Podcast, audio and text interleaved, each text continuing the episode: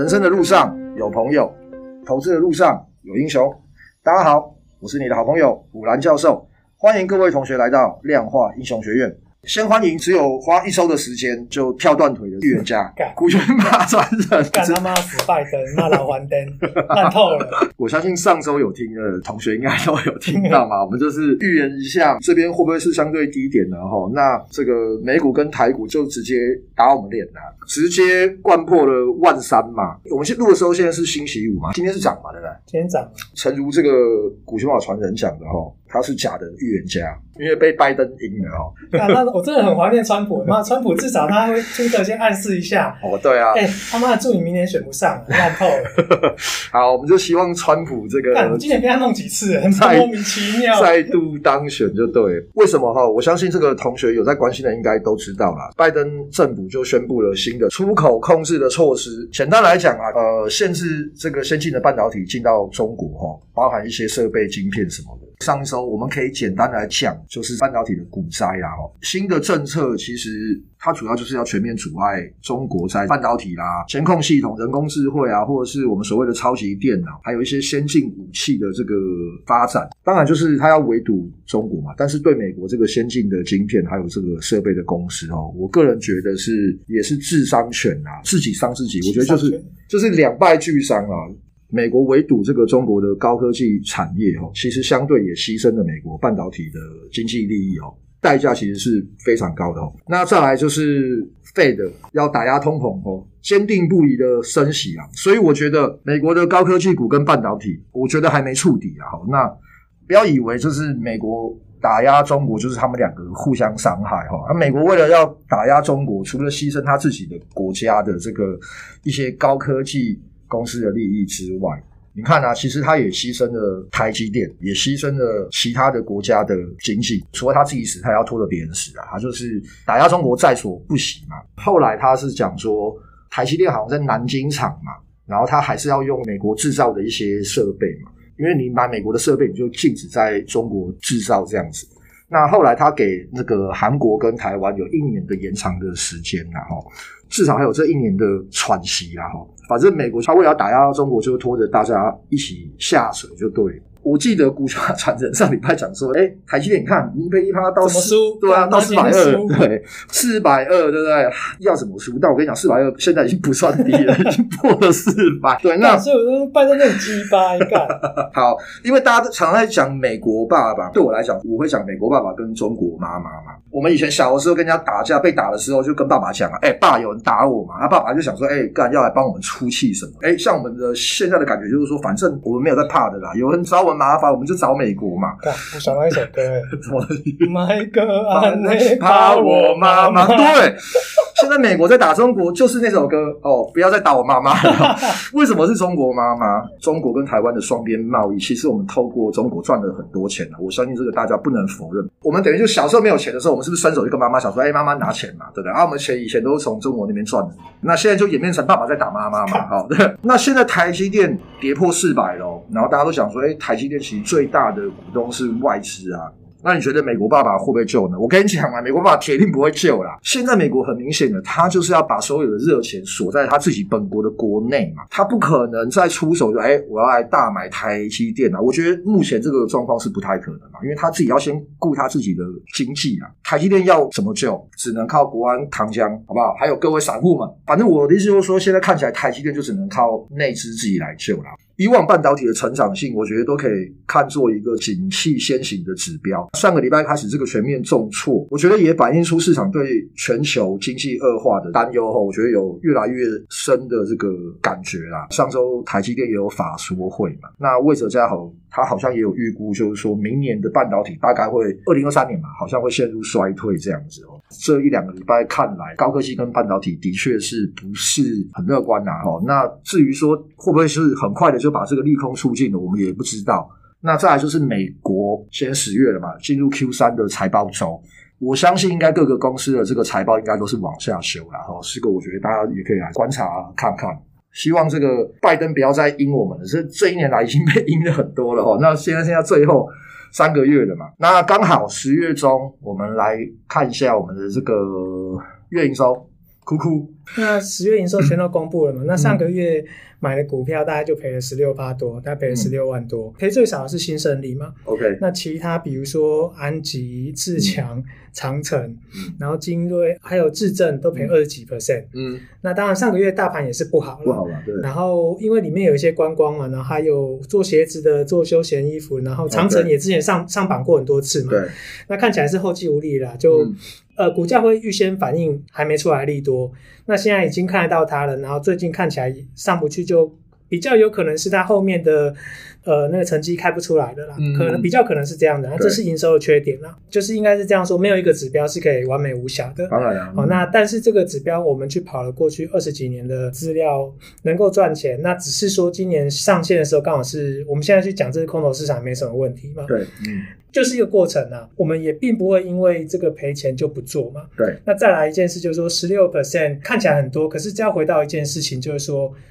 如果我今天开杠杆去做赔三十 percent，可能就很多。嗯，但是如果我们当初再拿一百万，可能只占我十 percent 的资金，嗯，那赔这样可能就是只有一点六 percent，那我会觉得还好。对，当你策略要上线的时候，你的杠杆部位的大小会决定你这件事情能不能成功的一个关键呢。all in 或者是我开杠杆，是啊，我那可能就很惨。对啊，这个就还是回到资金分配的。对对对对对，这这是一个做策略做交易呃很重要，就是你资金控管的一件事情。那我们敢抛这个账单出来，其实就只是说，这个其实在我们资金里面是一小部分。对啦，虽然是赔钱，然后我也不觉得有什么啦。就不是每次都会赚钱。对，本来就不是每次都会赚钱。嗯、那这个抛出来就是告诉大家，就是真实的交易就是这么的残酷。嗯，对。那但是因为这资金比例占其实其中的真的只是一小部分，所以我觉得还 OK。嗯，对。那再来就是说。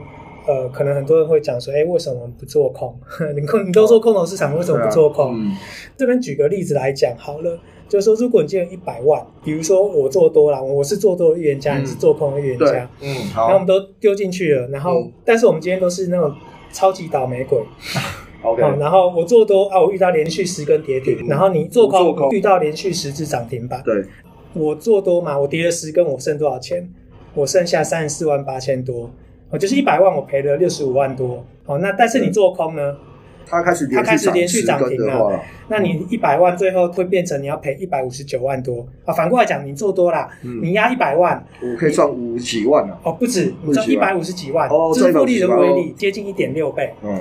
但是如果你做多，你赔钱遇到连续十根，嗯、你只赔了六十五万，嗯，哦，这中间差别很多。我刚刚讲连涨十根了嘛，嗯，那再一根涨停的话，因为你的市值已经变成两百五十九万了，对，两百五十九万算二十两百六十万的十趴是二十六万，嗯，那二十六万相对于你一开始的本金一百万叫做二十六 percent 对，它只要在一根涨停板，相对于原始本金是二十六万的，嗯，好，那比如说你现在连跌十根了，你只剩下三四万八，我们算三十五万，那三十五万再跌个十 percent。三万三万五嘛，嗯、对不对？那三万五之于你原本的一百万，只有三点五 percent，会越跌越少。哦，对，就是这个是一个做多跟做空的差异啊，就也算是一种复利的威力啊。我们刚刚讲这个例子都没有杠杆的情况，然后你遇到一个很极端的 case，连跌十根，嗯、然后我买进去连涨十根，那这中间的赚赔其实一个是赔六十五万多，一个是赚一百五十九万，那差两倍多。就做多其实真的乐趣很多啦，啦就是当你找到股票的时候，然后。呃，你你在复利的过程中，那威力真的很无穷的。嗯，我刚刚讲了，当第当你连涨十根的时候，第十一根相对于你原始本金是二十六 percent，你一天就相对于你原始本金啊，嗯，对。那这个是非常恐怖的，所以你也可以看到，就是说全世界的首富里面，我我真的不知道哪个人是做空赚钱出来的。他们都靠专注本业，然后把自己的公司做好，然后股票越涨越多的时候，他身价就是暴涨嘛。你你可以听到有些人做空，然后赚到，比如说索罗斯，他之前放空英镑嘛，啊，但是你应该很少听过有人说，哎，放空股票赚大钱，然后排到世界首富的。那我觉得这个就是做多的魅力啦。哦，熊市的这个时候啦，当然我们不会去选择做空啦，但我觉得大家在做多。的时候也是要特别的小心啦，资金的控制可能跟前两年要有一点修正。其实这个月营收策略哦，赔钱啊，可是我觉得就是说还好，因为这个我们上线期本来就是要验证这个策略嘛。再来就是量化绝对不是赚钱的保证，那也不不是每一次出手都会赚钱。其实我们这个之前都有讲过，这个量化主要是试着找出最简单的这个因子来去交易嘛，然后再。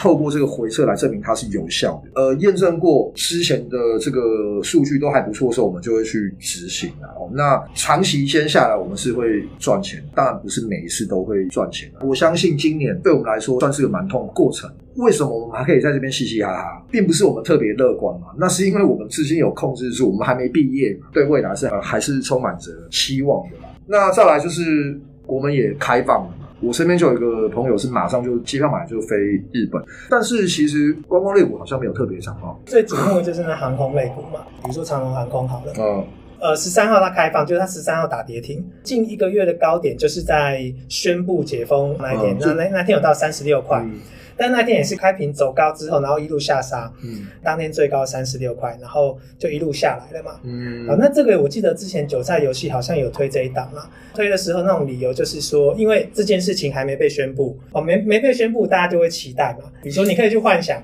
我、哦、现在比如说，我们以前飞札幌可能是来回是一万八，对啊，之前去查是大概两万六、两万七，快三万，块，反正就蛮贵的，嗯、就贵蛮多的。多多啊、嗯，我们最近就一直在查那个飞日本的机票下价钱。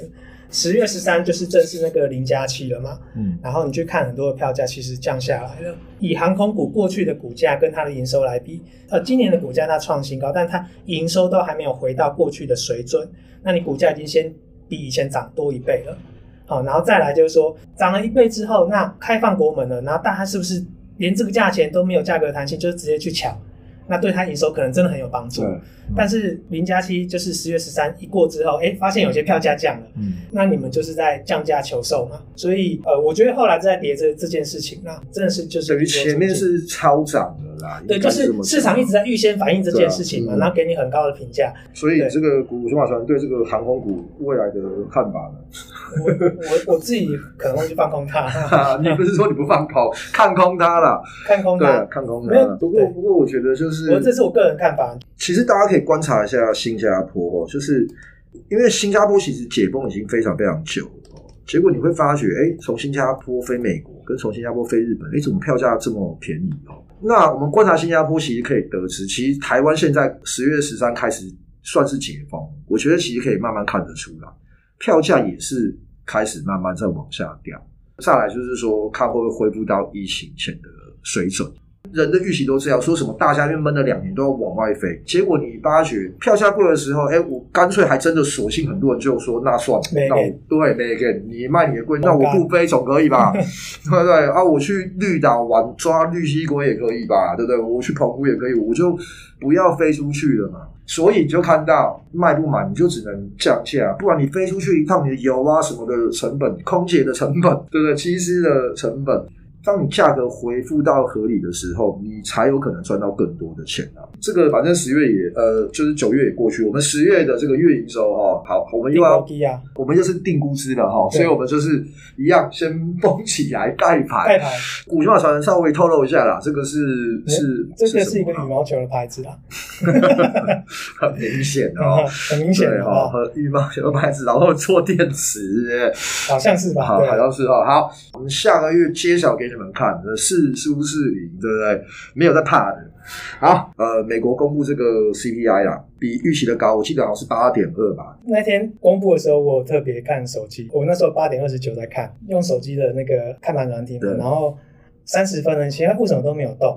我看一分 K 哦，然后我就跳出去再回来，我、哦、干怎么从涨一百变跌两百？看不准的，然后又变跌三百点。可是纳斯达克啦，对，涨一趴变跌三趴。可是你看哦，礼拜四美国公布这个 CPI 是高于预期的哦，然后它的核心 CPI 六点多也高于预期，但是其实最后周四美股是收涨的。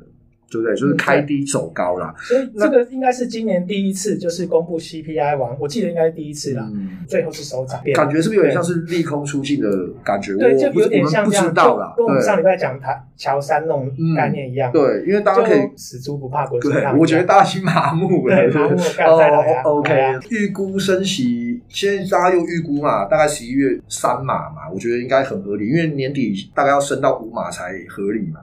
那现在大家又预估说，哦，十十一月可能。要升起三码甚至四码这样，OK，大家可能就想说花了一本，那又怎么样呢？对不对？反正我都已经已经前面已经升升成这样，我也不差升这么一点点的哈。大家观察一下吧，因为礼拜四一公布之后，呃，美股其实是开低走高的哦，最后是收红，然后费半也涨了两趴多，然后礼拜五的早盘台股也在涨。我当然不会讲说利空出尽啊，但我的意思是就是说，坏消息会不会让这个市场的反应已经越来越钝了？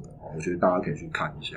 对呃，对，然后比如说有一些类股啦，我觉得也有一些比较明显的，因为解封了嘛，对，所以我刚刚讲的观光、航空这些类股，其实就已经资金撤了嘛。嗯，那资金撤了，然后我上次也有讲，就是说电子类股其实有些跌很多，那我觉得有些跌很深，慢慢会是一个打底的形态，因为。